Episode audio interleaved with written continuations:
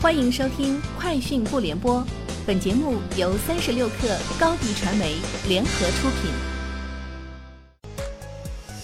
网罗新商业领域全天最热消息，欢迎收听《快讯不联播》。今天是二零一九年五月二十七号。二零一九年 Brand Z 全球最具价值品牌七十五强报告公布，亚马逊以高达三千一百五十五亿美元的品牌价值蝉联第一，阿里巴巴排名第二，其品牌价值在一年内上升了百分之四十八，达到一千三百一十二亿美元。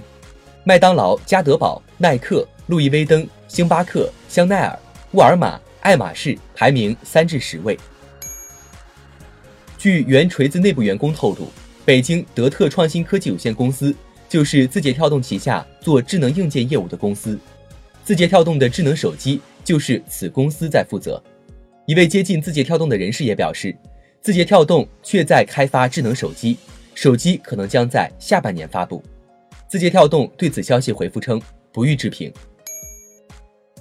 三十六氪讯，英伟达今日宣布推出 EGX 加速计算平台。旨在满足对即时高吞吐量的边缘人工智能及数据产生之处不断增长的需求，在确保反馈时间的同时，能够减少需要发送至云端的数据量。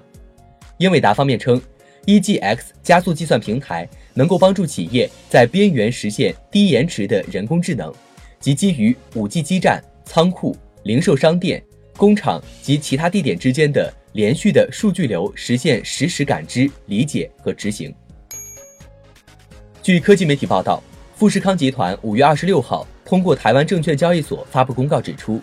最近随着市场的发展，一家客户的订单可能会发生一些变化。然而，在合并了订单流的所有起伏变化之后，该客户订单变化的影响应该是有限的。富士康集团在公告中没有明确指出这家大客户的名字，但是媒体普遍认为指的是美国苹果公司。富士康没有具体说明具体哪些订单将发生变化。三十六氪讯，五月二十三号，瑞幸咖啡天津有限公司投资成立瑞幸烘焙天津有限公司，法定代表人、执行董事兼经理都由陈敏担任，注册资本二亿人民币。瑞幸烘焙天津有限公司的经营范围为糕点、面包零售、咖啡饮料、自营和代理货物及技术出口等。三十六氪讯，企查查数据显示，五月二十三号，深圳盒马网络科技有限公司经营范围发生变更，新增三类医疗器械批发零售业务。公开资料显示，三类医疗器械是最高级别的医疗器械，也是必须严格控制的医疗器械，是指植入人体用于支持维持生命，对人体具有潜在威胁，对其安全性、有效性必须严格控制的医疗器械。三十六氪讯，网易旗下教育事业部网易有道已经启动赴美股 IPO，目前正在跟两家知名承销商进行相关洽谈合作。网易有道方面表示，目前不做相关评论。在二零一九极客公园科技商业峰会现场，喜茶 CTO 陈佩林表示，喜茶接下来有设计社交功能的打算，